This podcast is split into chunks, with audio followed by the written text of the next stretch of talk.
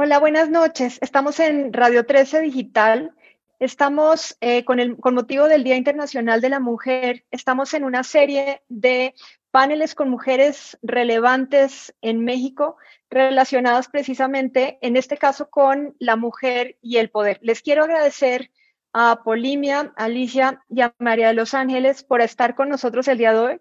Yo soy Jimena Céspedes, eh, soy socia y directora de Metrix, que es una agencia de relaciones públicas y de consultoría política. Aquí no vengo a hablar de mí, aquí vengo a hablar precisamente con estas tres mujeres muy importantes y lo que yo diga de ellas nunca va a ser relevante, entonces lo que quiero es que cada una de ellas se presente ante el auditorio y digan por qué la mujer y el poder son tan relevantes para este futuro de México. Entonces, si quieren empezar, Alicia, ¿qué te parece si empiezas tú? Claro que sí, muchísimas gracias por la invitación y encantada de compartir pues esta mesa con todas ustedes. Soy Alicia, mujer orgullosamente mexicana, casada, estudié Derecho y la maestría de Gobierno y Políticas Públicas en la Universidad Panamericana y he dedicado mi vida a la vida pública, primero como directora jurídica en la Cámara de Diputados para el Grupo Parlamentario del PAN.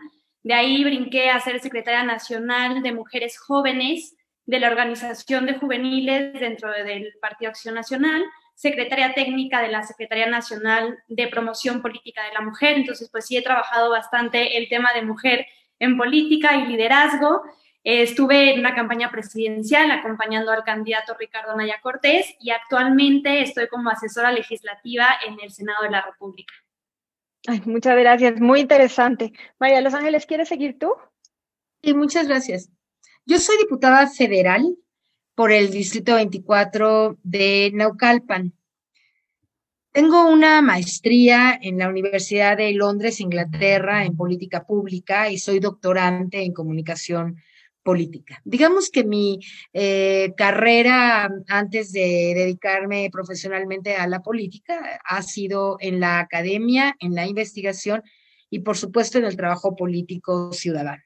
Y a partir del 2018, pues ejerzo esta actividad. Yo soy divorciada, tengo un hijo y de ya de 33 años eh, nada más y estoy muy eh, contenta de poder demostrar ahora en la práctica que las mujeres podemos ejercer también en la política un poder y un papel que ayude a construir la paridad y la equidad por tanto tiempo deseada por las mujeres y los hombres de este país.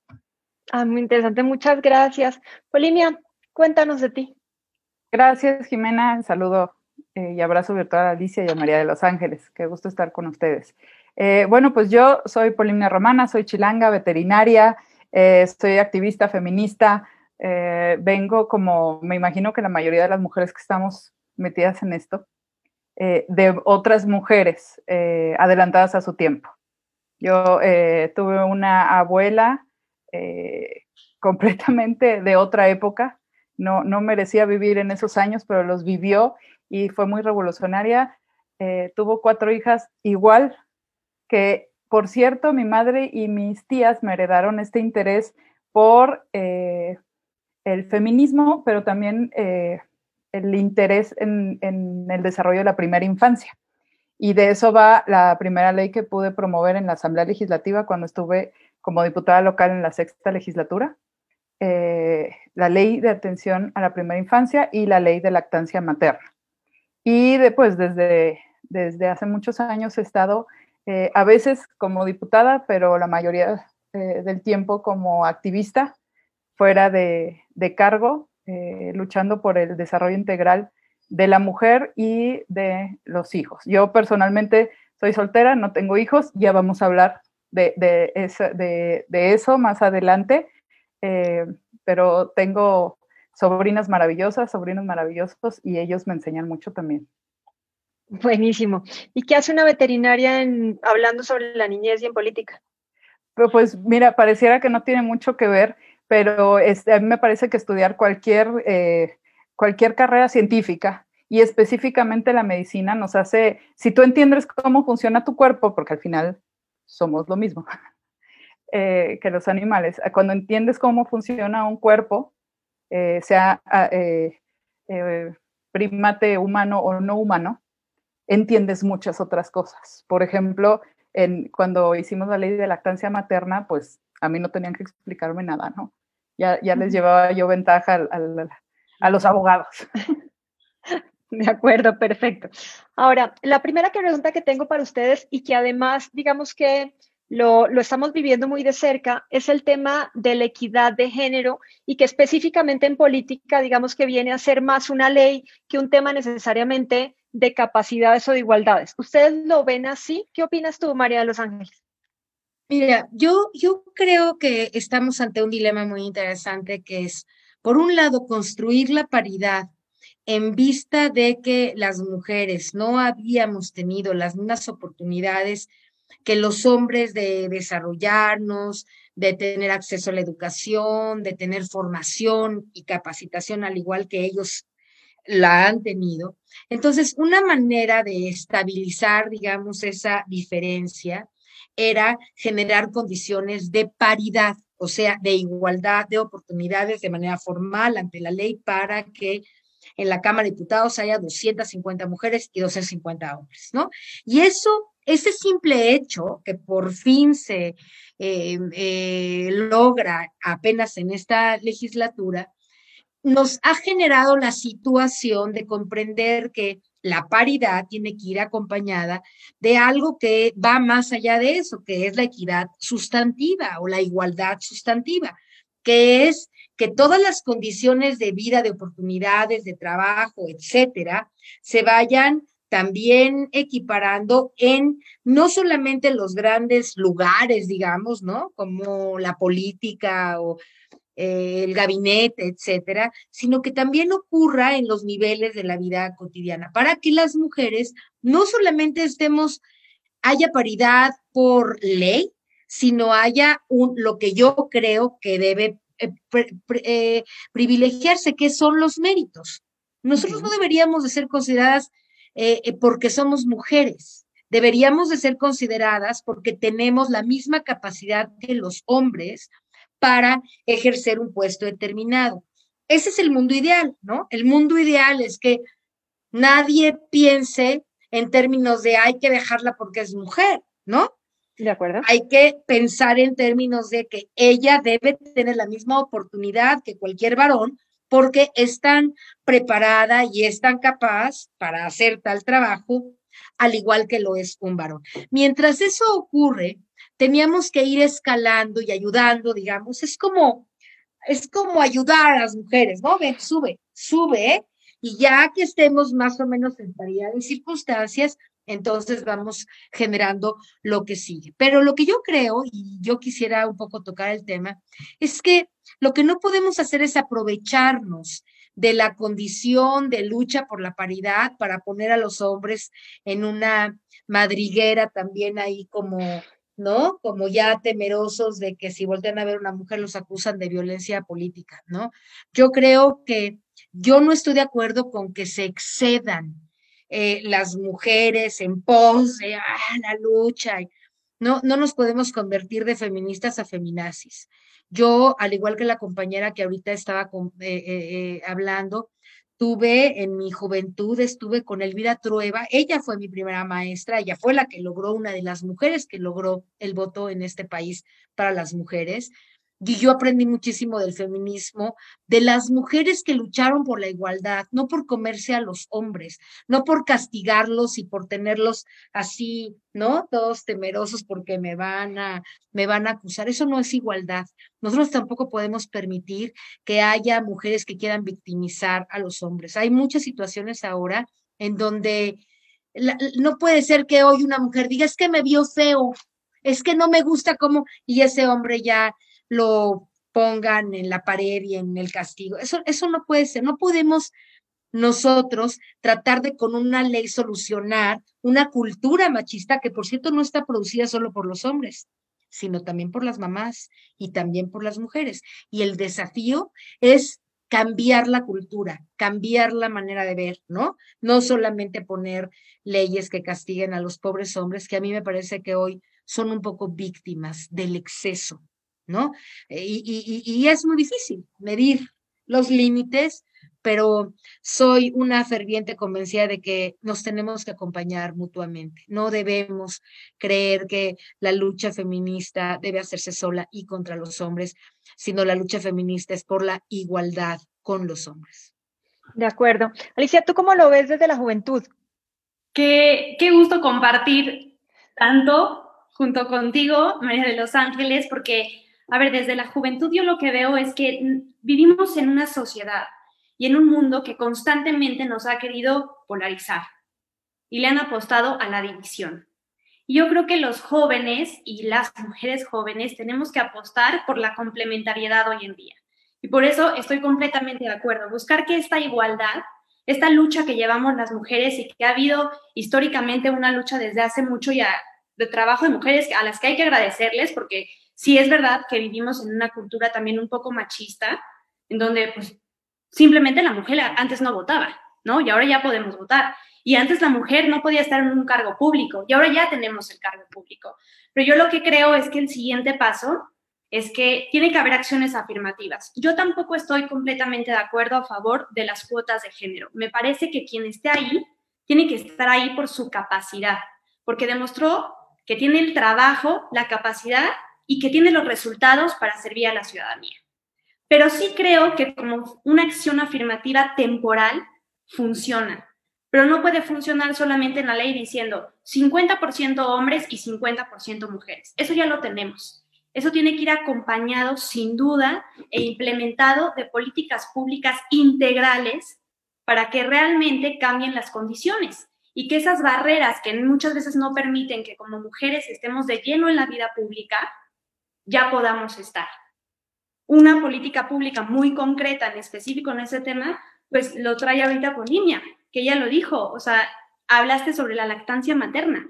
Son temas que se tienen que poner en la agenda pública, en la vida pública, para que verdaderamente haya condiciones de igualdad y entender que solamente en la complementariedad, en el trabajo juntos, podremos tener un mejor país y una mejor condición para que todos participemos de manera igualitaria, ya tanto en la vida pública como en la vida privada. Creo que la vida pública sí va un pasito adelante en el tema de equidad de género.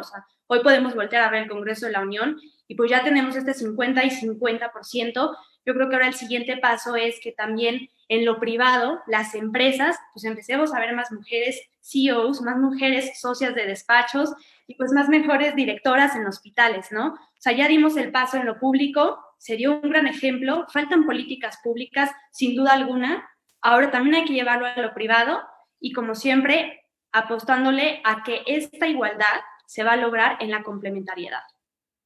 De acuerdo, muy interesante. Polimia, ¿y desde el activismo cómo lo ves tú? Bueno, pues definitivamente nosotros vemos como dos cosas completamente distintas, la cuota de género de la equidad de género.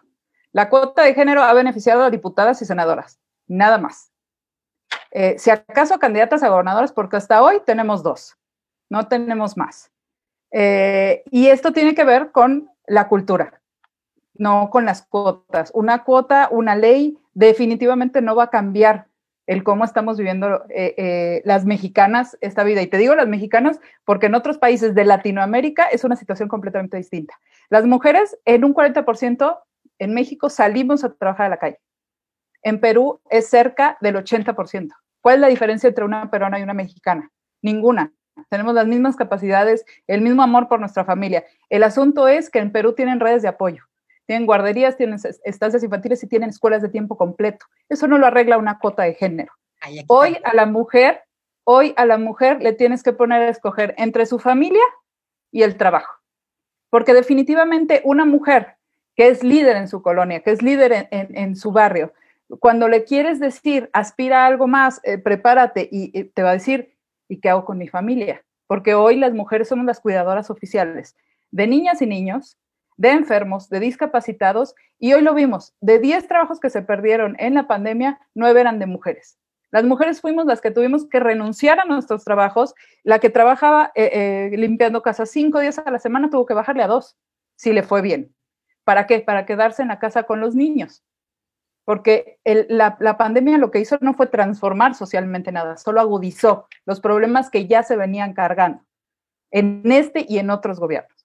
No hay políticas públicas aplicadas a que la mujer pueda llevar una familia y el trabajo. Entonces, hoy las cuotas de género, y lo podemos ver, no, no nada más en el gobierno federal, en muchos otros gobiernos, vemos que hay secretarias, que hay ministras, y las cosas no han cambiado. La, la violencia hacia las mujeres no ha bajado. Eh, las mujeres no nos hemos podido despegar del hogar para salir adelante. Una mujer, y lo vamos, eh, supongo que lo vamos a ver más adelante, que se dedica a la política, que tiene que estar 10 horas fuera de su casa, definitivamente no puede tener una familia si no tiene a alguien que le cuide a los hijos, a alguien que atienda el hogar en casa. Y eso solo lo pueden hacer diputadas y senadoras. ¿Hemos visto algún cambio en temas familiares, o sea, basados en su propia experiencia? O sea, entiendo, Alicia, por ejemplo, que tú eres casada. ¿Cómo manejas precisamente eso que dice Polimia? Tus 10 horas en el Senado frente a tu familia. Bueno, todavía no soy mamá, entonces a lo mejor también la situación es diferente, ¿no? Eh, afortunadamente mi esposo, pues desde que somos novios, me conoció estando en política y sabía que era mi pasión y mi vida y me dijo, no quiero ser un obstáculo en tu crecimiento profesional, al contrario, quiero que encuentres en mí un apoyo para que tú puedas seguir creciendo. Entonces, pues justo creo que encontré una persona que en su educación y en su cultura tenía perfectamente claro que tanto él como yo tenemos la capacidad de poder trabajar y el derecho de poder desarrollarnos profesionalmente y entonces hay días en los que él llega más temprano a la casa y es quien prepara la cena, y si yo llego más temprano, preparo la cena y me ayuda también con los labores de la casa. O sea, nos hemos sabido repartir muy bien esta tarea y este apoyo de tal manera que los dos podamos crecer. Creo que no tengo que quejarme en ese sentido porque estoy con una persona que me ha apoyado, pero creo que sí hace falta, y es a lo que yo me refería hace rato, políticas públicas que apuesten para que la mujer, justo lo que tú mencionabas, estancias infantiles ¿Para qué? Para que pueda dejar yo a mi hijo y pueda desarrollarme profesionalmente.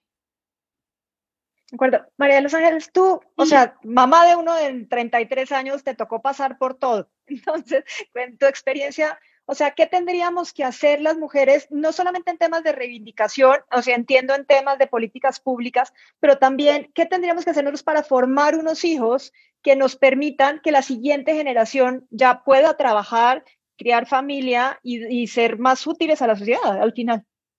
Yo creo que lo primero que tenemos que hacer es cambiar el pensamiento, porque con el pensamiento, como lo expresó Polinia muy claramente, no, no, con la manera en como ella cree que es la realidad y la narra, me parece que tenemos, yo tengo grandes diferencias y le puedo demostrar que está equivocada. Y te voy a decir por qué. Porque en realidad el responsable de la desigualdad y de la falta de equidad no es el Estado ni tampoco son solo las políticas públicas. Los, la, desigualdad proviene de nuestra cultura que efectivamente ha producido la idea de que en la medida en la que más te victimizas, más tiene, yo conozco muchas mujeres que tienen hijos para que los mantengan los hombres, muchas, muchísimas. Mientras no cambiemos la idea de que tú eres una mujer que vas a tener un marido para que te mantenga y tengas hijos, ¿no? Mientras eso no cambie, por ejemplo, que es uno de los problemas, hay muchos, pero ese es uno. Aunque haya y hay en este país montadas políticas públicas en favor de las mujeres, porque se, hay dinero para muchas mujeres que tienen hijos, hay ayudas eh, de todo tipo, ¿no? Yo no puedo ahorita mencionar a detalle, pero cualquier persona que mira la realidad, que sí mira la realidad como está, se da cuenta que hay muchas ayudas ya para que las mujeres pues puedan tener algún tipo de independencia, que puedan denunciar eventualmente a los maridos, aunque todavía no el sistema judicial está a fallo, pero ya hay condiciones, digamos, para empezar a intentar la lucha. El problema es que tú veas a una mujer abusada por un hombre o por su marido y no lo acuse y lo tolere y lo acepte hasta que la mate o mate al niño o se maten todos. Que no corra en el momento en el que tiene que correr, que no se resguarde, no solamente con la autoridad, sino puede con su familia, con sus amigas, que haya una red de apoyo, que sí la hay, pero la mujer no quiere tomarla. Estos desafíos son de la cultura. Esto no se le puede echar. Es una trampa de las, yo digo la verdad y lo digo con respeto de las pseudofeministas que no le entienden al problema, decir o tratar de achacarle el problema. Es que no hay guarderías, es que el gobierno se equivocan. Lo que no ha habido es un diseño estatal para que todos los responsables de este problema, los y las responsables de este problema, lo abordemos con una perspectiva integral sin tratar de culpar a uno, sin estar queriendo decir, ¿verdad? Que las taras culturales que tenemos en este país y en esta cultura patriarcal es por culpa de el presidente Juan de Pedro. Eso es no entenderle. Digo, yo, la verdad, digo, cuando le entendamos, vamos a decir, esto es una responsabilidad del Estado. ¿Quién es el Estado? Somos todos. Son los tres poderes son la sociedad, es la academia, es todos, todos los que participamos en esta sociedad, tenemos la responsabilidad de cambiar el estado de cosas. ¿Sabes quiénes son más igual de víctimas que las mujeres? Los hombres. ¿Sabes que los hombres violadores con mucha frecuencia fueron violados por papá o mamá? O bueno, no mamá, pero por gente cercana a la familia. ¿Sabes que los hombres han sido tradicionalmente personas que tienen que aguantar porque no pueden llorar, porque no pueden hablar, porque no pueden reclamar? ¿Sabes la cantidad de víctimas, de niños víctimas de abuso emocional que hay en este país? Bueno, ahí empieza el abuso a las mujeres, no en otro lado, en esos hombres que han sido víctimas terribles de padres machistas y de mujeres. Hazle a tu hermano, dile a tu hermano, este, atiende, no, él que no haga nada, tú siéntate. Las mujeres, las mamás que generan estas condiciones de desigualdad desde la familia, que enseñan a los hombres a ser unos machines de lo peor, ¿verdad? Y ya que los educan así, luego salen los hombres a hacer macherías y entonces, qué maldito hombre, qué eh, victimario, es no entender. Hasta que no entendamos que las verdaderas víctimas de la violencia en este país somos todos, o son todos los que no hemos o no han podido remontar esta condición, las cosas van a cambiar. Yo fui una mujer que fui madre a los 25 años, hace más de 30 años, y había no muchas condiciones, pero decidí que podría, igual que lo hicieron miles y millones de mujeres, podría remontar la desigualdad, ¿no? Con todo el trabajo que ello implicó en mi vida y en la vida de millones de mujeres y que hoy ocupamos en la vida pública, ¿verdad? Un lugar, no solamente en la política hoy, pero en la academia.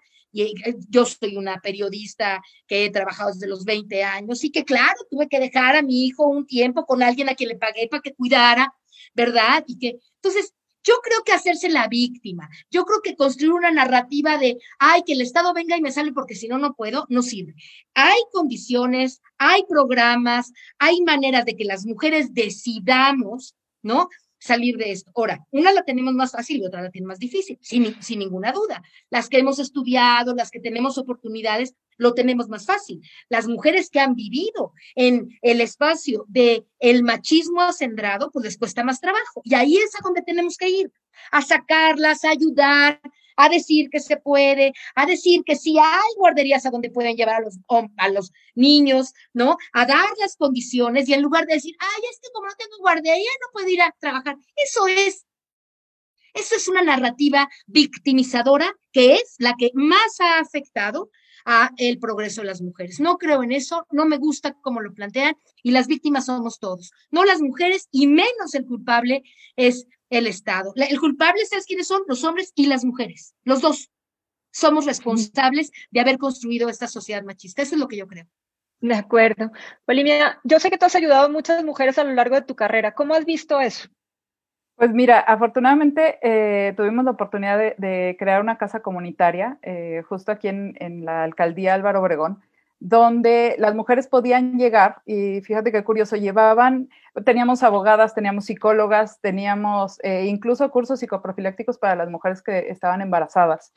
y también teníamos cursos de verano justo para las mamás trabajadoras que pudieran dejar a sus hijos mientras eran las vacaciones, porque tú lo sabes que cuando vienen las vacaciones o los fines de semana, o los días que descansan los profesores en el consejo técnico, pues es un problema eh, eh, para las mamás.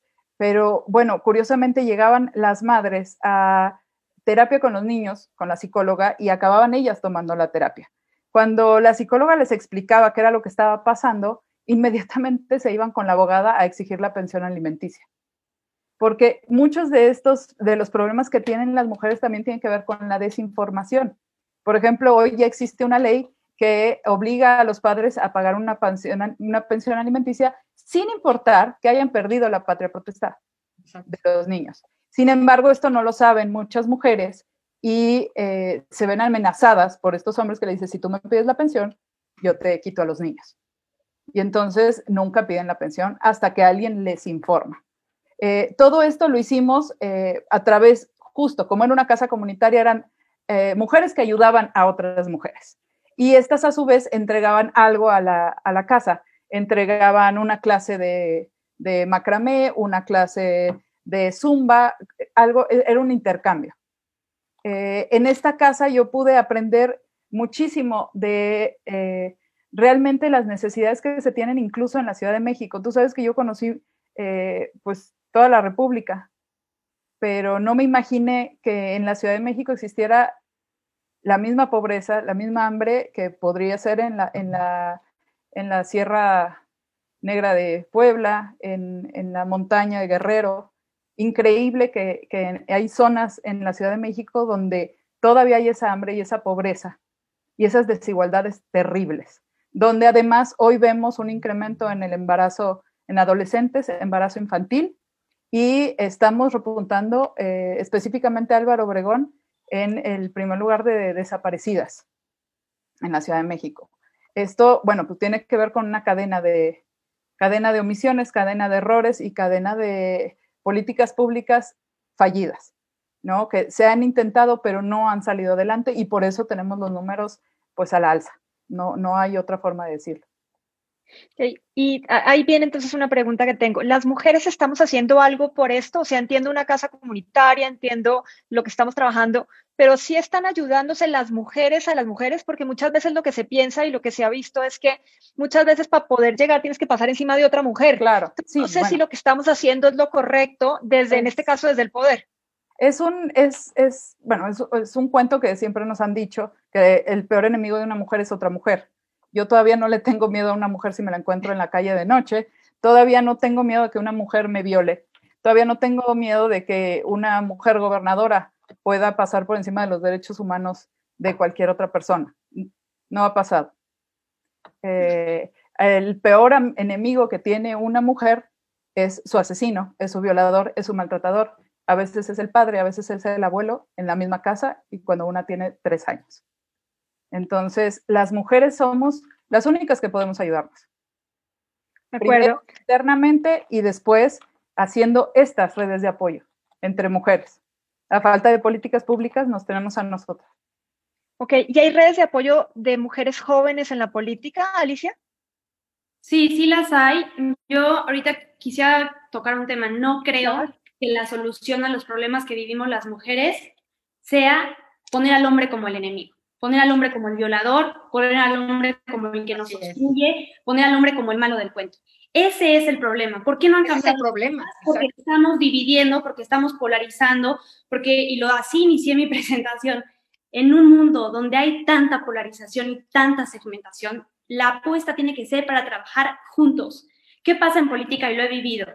Cuando fui coordinadora de mujeres jóvenes, me decían, arma un curso de mujeres para que entiendan cuál es el tema de la paridad de género a ver, si separo a las mujeres de los hombres, ¿cómo quiero que trabajen juntas? ¿Cómo, quiero, ¿Cómo voy a lograr que el hombre entienda por lo que la mujer está pasando? Tenemos que trabajar juntos para entonces sí entender qué es lo que piensa el otro, aceptar que sí tenemos diferencias, pero que nuestra fortaleza está en ese trabajo unido y en esa complementariedad, definitivamente. ¿Qué ha pasado también en política? Ya, tenemos la paridad de género están ahí las mujeres y nos victimizamos. No es que no me dan el mismo presupuesto, no es que no tengo los mismos espacios en televisión. Bueno, nunca vamos a lograr tener absolutamente todos, ni hombres ni mujeres, pero yo creo que en esta vida, y en especial en política, trabajo mata grilla. Cuando tú trabajas y das resultados, cuando demuestras que tienes capacidad, no importa si eres hombre o si eres mujer, no, no importa si eres joven o si eres adulto, la gente va a confiar en ti, va a haber un liderazgo en ti y va a apostar por ti.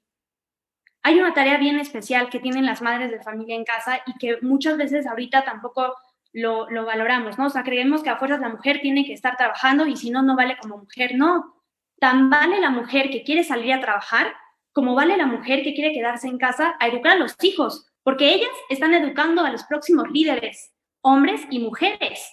En la educación de la complementariedad, entonces sí vamos a poder cambiar esta cultura y vamos a poder salir adelante. Sí, entiendo.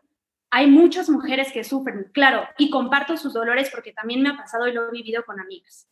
Pero el marcar al hombre como el enemigo es un error más para no poder acabar con esta desigualdad. Yo creo que tenemos que ver al hombre como nuestro complemento y hacerle entender lo que estamos pasando y que solamente juntos vamos a poder cambiar las cosas. Muy interesante, estoy completamente de acuerdo contigo. Ahora, María, tengo una pregunta para ti. Yo nací, o sea, yo, yo viví en Colombia, llevo 20 años aquí, ya soy más mexicana que las tortillas, lo único que no se me va a quitar nunca es el acento. Pero yo, yo crecí con familias y mis amigas en general, todas tienen unos puestos, o sea, creo que la que menos puesto alto tengo soy yo por una razón. En esa época cerraron inversión en Colombia, esto fue, les digo hace 40 años más, cerraron inversiones en Colombia, como está pasando algo similar, empezó, primero por el tema de reforma energética, hubo apagón un año completo, y los primeros que se quedaron sin trabajo fueron los hombres, porque al final eran muy caros, y entonces las mujeres en ese momento tuvieron que entrar al mercado laboral para poder mantener a las familias. Entonces mi pregunta es, ahorita con el tema que está pasando en el de COVID, la mujer nunca va a dejar que su hijo muera de hambre ni que su marido muera de hambre, ni que sus papás mueran de hambre. Es una oportunidad ahorita a través, obviamente, de, lo que ustedes hacen más para las mujeres, o sea, ver, ver el tema del COVID más como una oportunidad que realmente, como lo estamos viendo actualmente. Mira, yo creo que todo en la vida son oportunidades si las tomamos así, ¿no? Hay ciertamente hoy algunas denuncias, se han elevado un poco las denuncias de violencia doméstica, porque nadie habíamos estado en una casa conviviendo 24 horas casi, ¿verdad?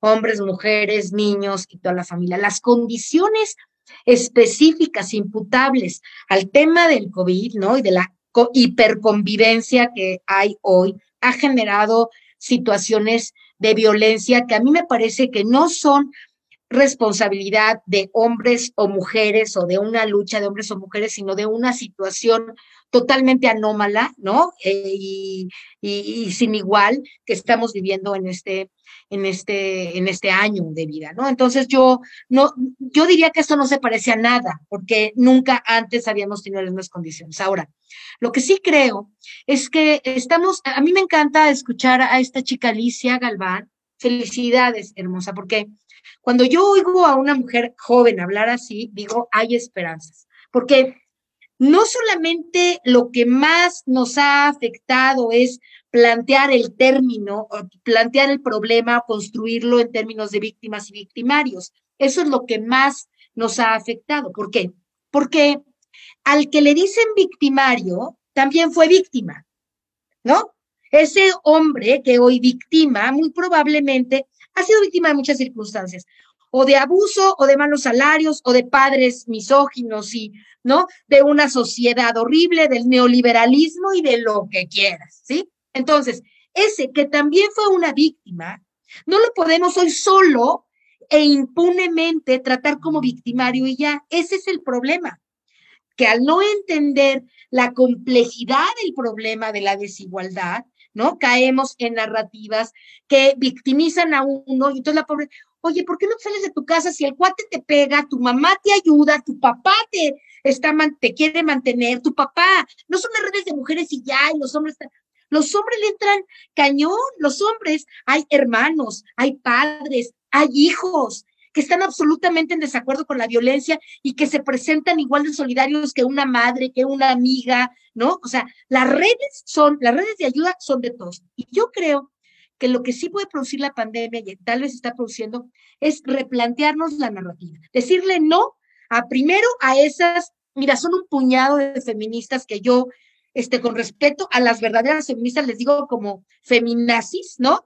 Que yo he visto mujeres corruptas que le pegan a policías, que a mí, yo iba en una marcha de mujeres el lunes, el, año anterior, con mi compañero, y varias muchachas con capuchas se acercaron a pegarle a mi compañero, lo juro, por ser hombre, lo juro. Y esas mujeres no solamente no fueron, si eso hubiera pasado al revés, estarían en la cárcel todavía. Y esas muchachas están en como Pedro por su casa. ¿Por qué? Porque abusan de la condición de, de género, abusan de que esta lucha no ha tenido la suficiente, y porque están enojadas, y tienen razón, porque además seguramente pues las abusó algún tío, padre, una, una justicia que ves eso en la calle y dices, no hemos acabado de comprender. Y mientras más sigan polarizando, y mientras más sigan diciendo que los hombres son los culpables de tu desgracia y victimizando a las mujeres, menos vamos a salir adelante. Te decía, y termino con esto. El COVID puede ser una gran oportunidad de darnos cuenta dónde estamos paradas, qué necesitamos realmente como sociedad, qué es lo que hay que cambiar. Dejar la narrativa esta, con todo respeto, partidista que están haciendo unas este, mujeres allá con las que yo no estoy de acuerdo, que están tratando de polarizar más la situación para ganar beneficios políticos, ¿no? Yo creo, y no están realmente contribuyendo a reconstruir el problema de una manera efectiva. Yo digo hoy, necesitamos construir el problema de la violencia de género no como una violencia de género, sino como una violencia social. Somos víctimas de las violencias, múltiples violencias sociales, entre las cuales, por supuesto, no lo podemos negar tampoco, se encuentra la violencia de género, ciertamente, pero no es la única, ni es la más fuerte, ni es la más importante. ¿Qué tal las violencias financieras, laborales, políticas contra hombres y contra mujeres. Si no entendemos que el problema son las violencias y que hoy necesitamos tener una aproximación integral a la solución de ese problema, yo soy, además de, eh, tengo, he estudiado varias cosas, pero una de ellas es que soy terapeuta y yo tengo la especialidad en la terapia familiar. Yo he tenido en mi consultorio a decenas de mujeres abusadas de clase que no tienen problemas económicos, que no quieren dejar al abusador porque están cómodamente instaladas en una situación económicamente cómoda, confortable y religiosa y familiarmente, ya sabes, y que no quieren dejar al abusador o al, y que podrían hacerlo y no lo hacen. Entonces, ese es un conflicto diferente de la clase media a las clases más desprotegidas, en donde la gente además está por temas, también por temas financieros, pero más graves, porque son mujeres que tienen seis, siete hijos o cinco y no pueden mantener. Toda esa complejidad no la arreglas diciendo, como algunas malas legisladoras dicen, es que las guarderías, es que no nos dan dinero, es que nos falta. Eso es reducir el problema a nada, es no entender nada. Yo invito a que como lo está haciendo Alicia ahora con mucha claridad, lo, lo veamos de una manera integral y mucho, mucho más útil para poderlo resolver. Gracias, de acuerdo. Pelimia, ¿Cuál es la oportunidad que nos trae el, COVID al final y la pandemia para precisamente para las mujeres y desde el lado del poder? Bueno, eh, definitivamente trae una oportunidad muy buena de evaluar. Así como uno eh, dice el dicho que uno conoce a los amigos en la cama, ¿no? Cuando uno está enfermo, uno es cuando se da cuenta quién está y quién no está. Y creo que, que esta pandemia nos, nos puede traer la oportunidad de evaluar eh, objetivamente quién, eh, quién ha estado ahí, quién ha tendido la mano, quién ha ofrecido eh, a la emergencia una política emergente y quién no. Basta con, con ver cómo, cómo le estamos pasando en este país, cómo le están pasando hermanos de otros países, para, para, evaluar si lo que se ha llevado a cabo aquí ha sido lo correcto, si se tomaron las medidas correctas en el tiempo correcto, o si se sigue negando una verdad, una verdad eh, fundamentada, una, verdad que tiene evidencia eh, científica. Y yo creo que es una oportunidad muy buena para todas las, ciudadanas y ciudadanos de evaluar a nuestros gobiernos y, qué bueno que vienen en pocos meses elecciones para que ahí eh, la gente diga, quién se portó realmente como un gobierno amigo y quién no.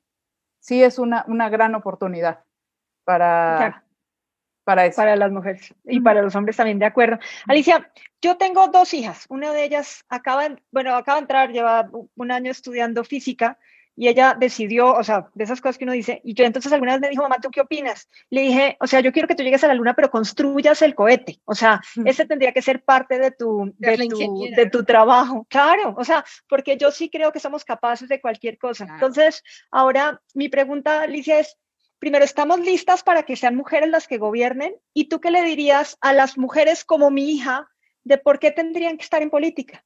Ok, yo, número uno, y lo primero que le diría a tu hija es, sí, haz lo que te apasione, porque cuando haces lo que te apasiona, no vas a tener obstáculos. Esos obstáculos los vas a ver como retos, como tu siguiente meta vencer y lo vas a lograr. Entonces, que haga lo que te apasione y estoy segura que va a llegar a la luna y ella va a construir su cohete para llegar a la luna. Ahora, ¿qué es lo que pasa y qué le digo a las mujeres que no están en política para que entren a política?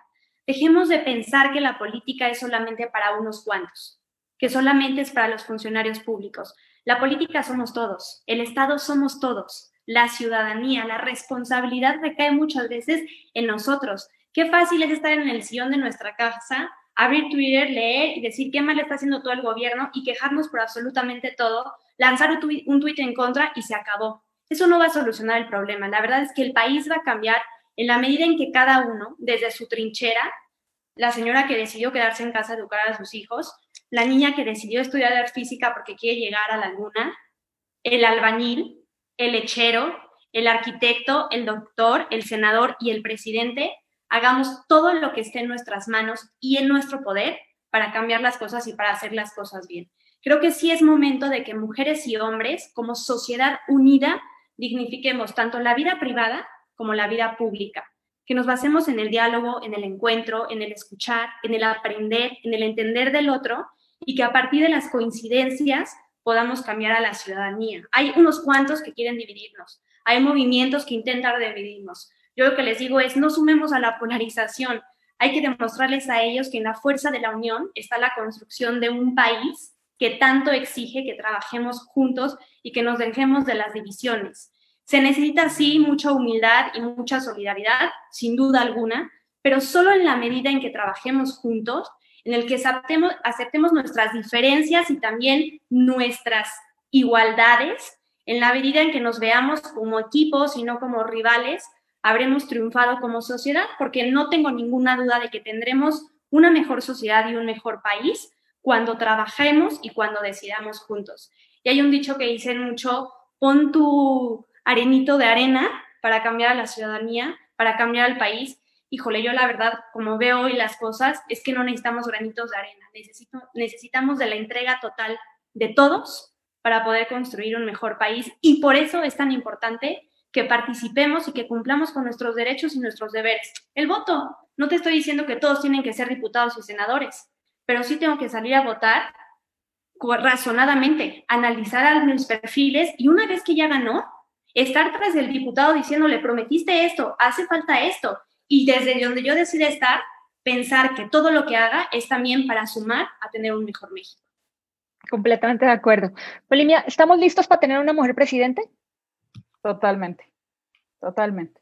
La, la, clase política creo que es la que se patalearía más, pero definitivamente el país está, está lista para, para una mujer presidenta. De acuerdo. Y ya para terminar, y me quedo contigo, María de los Ángeles, ¿con qué te quedas de esta plática? Bueno, pues yo tengo claro que la herencia neoliberal de los gobiernos anteriores no nos ayudó mucho a seguir remontando el problema. Sin embargo, hoy veo que las, las mujeres ya gobernamos. Yo creo que se equivoca quien piense que esto no es cierto. Alicia, por cierto, si puedes, luego me pasas tu teléfono o nos contactamos porque me gustaría. Ahorita las contacto a todos.